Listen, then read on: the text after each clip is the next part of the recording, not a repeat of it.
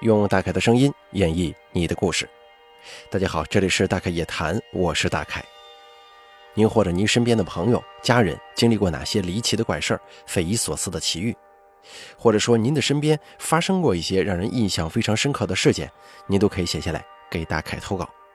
咱们的投稿邮箱是一三一四七八三八艾特 qq 点 com，并随稿附上您的网名、年龄以及性别。那么接下来的时间呢，咱们一起来听一下今天投稿的两位朋友都说了些什么。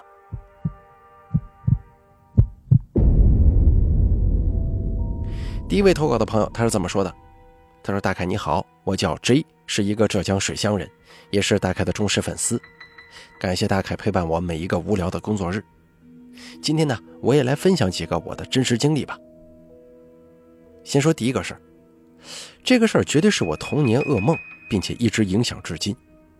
由于小时候家庭不算富裕，住在温州的一个小地方，那里的房子都是一户挨着一户的，所以邻里关系特别好，都认识，非常和睦。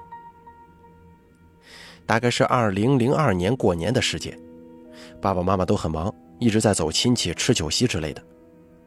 由于我一个小孩子不肯走啊，况且放假了，我一个人待在家里挺好的，家里也嘱咐我不许出去。他们一走没多一会儿，我就觉得无聊了，在房间里到处瞎逛。就在我无聊透顶，打算拿出阿衰漫画书看的时候，窗台外响起了小朋友的嬉笑声跟鞭炮声，真羡慕呀！我就赶紧抱着凳子冲到阳台准备观战。当时看着看着，我有一种强烈的感觉，就是有人盯着我。于是呢，我慢慢的把头四十五度转过来，看向我的邻居阳台。我转过头，看到邻居家的阳台洗衣机后面蹲着一个女的。这人手上抱着一个异常安静的婴孩，并且还用这个奶瓶子给孩子喂奶。可重点是，这个女人全身的肤色是那种水泥的颜色，她就是我的邻居那个阿姨，并且我肯定，在我往楼下看的时候。其实他已经用那个瞳孔大过眼白的眼睛死死地盯着我了。这种死亡绝望的眼神，我这辈子没遇到过，也没见过第二回。啊，当然了，也不想见第二回。当时那种感觉就像是全身被人点了穴一样，愣在那边了。我缓缓地把头一点一点地扭回来，全身上下感觉都有蚂蚁在爬，可是身上的每一块肌肉都不敢动。不管了。我跳下椅子，跑出了家，打算找这帮孩子一起玩一玩，缓解一下恐惧。可是我一跑出去，却看不到一个人，地面丝毫没有放过鞭炮的痕迹。我就赶紧冲到外头大马路上，坐着喘气儿。过了很久，我也不知道多长时间，我爸妈回来了，问我为什么在这儿。我颤抖着说：“我好像见鬼了，我害怕。”我爸妈当时愣了一下，就说：“别老是说这个。”大过年的多不吉利啊！你看错了，走回家去，就把我拉回家了。我们一起吃了晚饭，可是我对刚才那个事情是历历在目的。于是我打算下楼玩一会儿，缓解一下压力，就一个人下去了。在楼梯走到第三层的位置的时候，我迎面撞上了那位回家的女邻居，她笑脸盈盈的跟我打了招呼，可是我害怕她，匆忙跑开了。也就是从这一刻开始，我对他心中充满了恐惧，并且这件事情发生之后，只要我去某一个陌生的大楼的时候，我总会有一种感觉，有一个抱着孩子的诡异女人在楼上看着我。还有第二件事情，这件事情呢，也是我小时候在我们这个地方发生的事儿。我们家住在七楼，我们对面那一栋楼的七楼是一个特殊家庭。为什么说特殊呢？他们家的女儿是一个精神病人，并且还是一个被精神病院劝退的病人。貌似是因为高考失利导致精神崩溃了。而这个精神病人呢，他游走在这个小区的每一个角落，你一不注意就会碰到他。他会自己用铁片割头发、指甲，并且有时候还衣不蔽体的。但是有一大段时间都没有看到他。我这倒觉得很奇怪了，你们懂我那种感觉吗？一个随时可见的人在你面前走来走去，你虽然厌恶他，但是他一消失不见，你还真的会偶尔想起他。过了几天，有一天晚上，我在睡梦当中听到了桑乐，我起床爬到阳台一看，竟然是那位姐姐走了。他家里人虽然嫌弃他不管他，但是他走的时候啊，还是给他大办了丧礼的，我也感到惋惜。可能这个对他来说也是一种解脱吧。我回去之后照常上学睡觉，一切都与我无关。可是有一天傍晚，我照常回家，打完篮球的我特别累，我突然看到这个姐姐迎面自言自语的朝我走了过来，我下意识的就避开她了，继续拍我的球。可一瞬间，我就像是被一道雷给击中了一般。哎，他不是已经死了吗？好了，接下来的时间呢，咱们来说一下第二位朋友的投稿。这位朋友是这么说的：“大概你好，我听夜谈已经很久了，几乎每天都会听上一段再睡觉。我很喜欢你讲的《妙珠见闻录》系列，还有那一段在电影院生活的真实经历，代入感呢真的非常强，回味了很长一段时间呢。先自我介绍一下吧，我的网名叫做半永久，今年二十四岁。言归正传，讲一讲我小时候遇到的事儿。”我爸妈呢是做爆竹的，我家后面一墙之隔就是学校。小时候，爸妈还在后院做爆竹，后来被人举报，就搬到很远的地方去做了，差不多十天半个月才回来一次。我爸妈也不是在固定的地方，因为爆竹是危险品嘛，所以不让做就会搬走，已经搬了不少地方了，反正是越搬越远。有时候我想要跟着去我爸那玩，就会带我去。基本走一回就能记住路，之后休息了呀、放假了什么的，近的地方我就走路过去，走个把小时。后来四五年级慢慢的学会骑车了，他们也搬得更远了，不过骑上自行车俩小时也能到。我这次要说的地方就是骑俩小时自行车才能到的那个地儿。走大路嘛还好，也不吓人，就是要绕上很大一圈。走小路的话会非常省时间。不过要骑很长一段的山脚下的那种路，附近也没啥住户，但是只要骑过那段路就到了。每次骑那段路的时候，我就撒丫子猛骑呀，也不看别的地儿，心里想着骑过去就好了。但是有一次，我要从我爸妈那儿往回骑，出来的时候，那个山坳里是个养鸡场。刚骑过那个养鸡场，有一条银环蛇从上头掉下来，就掉到我这个车轮前面跑掉了。当时我吓坏了，停了好一会儿才走的，心想我要是好巧不巧的正好赶上那个时间，那么这条蛇不就掉我头上了吗？不是掉头上，就掉脖子上了，再顺着衣服钻到衣领里头咬上我一口，那可是银环蛇有毒啊！越想越害怕，缓过劲来之后，立马骑上车就跑。到家的时候都下午四点多了，晚饭也吃不下，第二天就病了。那个时候是不建议小孩打点滴的，一般的都打这个屁股针连续打了七天都没用，最后是我爸回来带我去庙里收经，拿了一些茶叶回来泡水喝呀，又洗澡的，这样才好。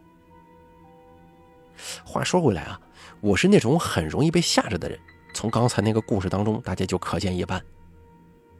记得我上初中那会儿，学校是在国道旁边，国道下来就是一个转盘。国道那边的路跟我家是反方向，但是有一次也不知道怎么回事，放学之后我突发奇想，跟着同学走国道那边再绕回来，结果回去就感冒了。后来才知道，走国道那天在转盘那个地方出车祸撞死人了。我这一病就是三天，很严重那种，话都说不出来了。还记得当时躺在床上想喝水，身边没人。很用力的喊，但就是不出声，喊又喊不应，我都是用脚蹬床发出动静，我妈才过来。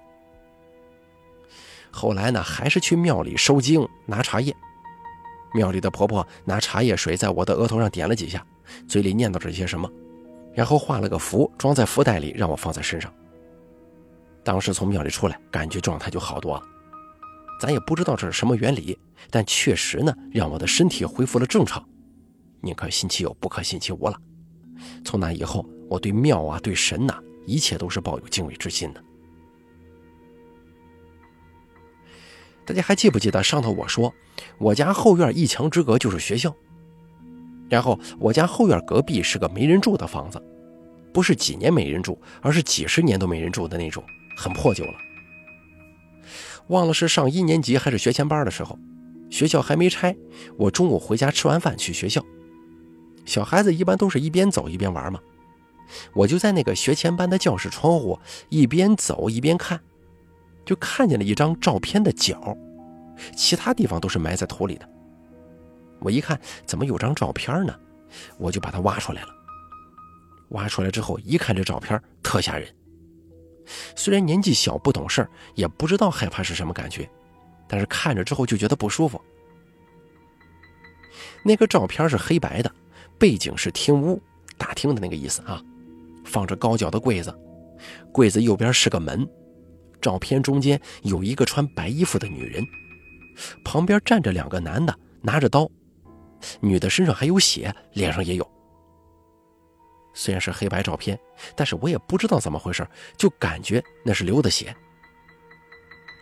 我拿照片给班里的同学看，同学就拿给他高年级的姐姐看。后来问他姐姐照片呢，他姐姐就说：“留着干什么呀？我给扔了。”其实呢，我印象最深的就是照片的那个背景。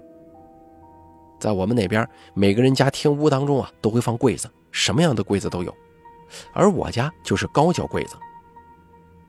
后来问起家里那个柜子哪里来的，我奶奶说她结婚的时候陪嫁过来的。我家厅屋里放着高脚柜子，左手边是门，门进去就是厨房。而在那张照片的背景当中，高脚柜旁边的门是在右边，感觉整个厅屋也不大，很小的样子。说起来我也不知道怎么回事，反正这张照片呢，我就一直能记得住。印象特别深，以至于无论后来去谁家中，只要厅屋有个高脚柜子，我都能想起这张照片来。直到后来学校拆了，然后我们也是放暑假嘛，几个孩子就跟凑热闹似的，天天吃完饭有事没事就去看拆学校。有一天，拆学校的人把我家后院隔壁那个房子的门打开了，我一看，不就是这个照片背景当中的那个厅屋吗？地方不大，门是在右手边。当时我就确定了，那个照片的背景就是拍摄在这个屋里。那时候感觉出来不好了，立马就回了家，连着好长时间都不敢走那个门口。再给大家说一个啊，南方的冬天大家都知道是什么样的吧？外头冷，家里更冷。我姐姐身体不好，怕冷，所以天气一凉，不管是十月还是十一月。我家一准是烧火最早的。我们家有个房间，就是用来烧火，中间放个炉子。现在是炉子周边打了个圆桌，这样冬天呢就不用在院子里吃饭，直接在这个屋里吃就行。早上起来把柴放到炉子里，柴烧完了就接着放，反正一整天那个房间都是暖和的。一到冬天呢，就会有邻居来我们家烤火，围着炉子坐一圈，很是热闹。那个时候，我最喜欢吃完饭洗漱好，坐在那儿听大人聊这个张家长李家短。依稀还记得他们提起过我们家旁边没人住的这一家，说是很多年前有个女裁缝带着女儿借住在他们家，住了一段时间，然后那个女儿竟然在房间里上吊自杀了。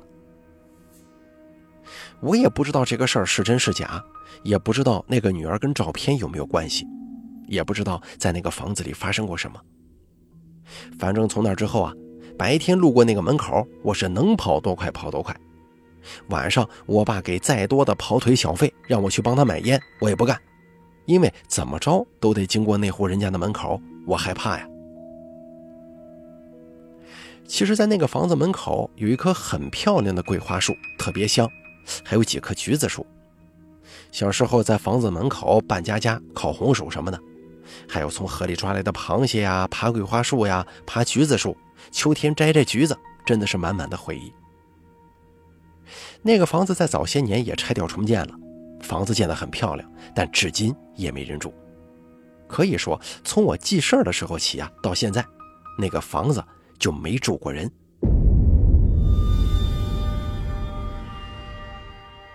好了，咱们本期大开夜谈做到这儿就结束了，非常感谢大家的收听。第一位投稿的朋友，他说的第二个事儿让我感到挺吓人的。你想想，这个经常见到的一个人，突然听到噩耗，人没了。可是后来呢，突然看到这个人迎面朝你走了过来，当时还懵了一下，到后来一想，坏了，这是看见什么事儿了？他不是没了吗？这感觉让人十分的诧异，又有一种很强烈的不自然的感觉，是不是这样的呢？还有第二个朋友他说的那张照片的事儿，让我印象颇深呢。大家可以想象一下，这个照片很诡异的，有这么个背景，旁边还有人拿着刀，他身上还有血，这到底谁拍的这种照片呢？你说它不是一张照片，或者说是一些恐怖片的这种封皮啊，或者说随便这么一扔，还是怎么着呢？但是呢，他会在这个长久没人住的那个房间里头，那个环境当中找到佐证，这还真的挺吓人，也挺怪异的。还有就是啊，现在是农历的七月份。大家千万不要去碰一些陌生的这种衣物呀、照片呐等等等等的这种很带有个人信息的一种载体啊，所以说大家一定记住，不要随便乱去触碰。好了，咱们本期大凯夜谈说到这儿就结束了，感谢您的收听。如果您也想给大凯投稿，诉说一下您的一些奇奇怪怪的经历，请记住以下三种投稿方式：第一，关注大凯的微信公众账号“大凯说”，发送聊天信息给我。第二，加大凯的 QQ 投稿群四群，五四六七六八六八四，把你想说的直接发送给群主就行了。还有第三种投稿方式，把您的稿件发送到邮箱一三一四七八三八 @QQ 点 com 即可。我在这儿等着您的投稿。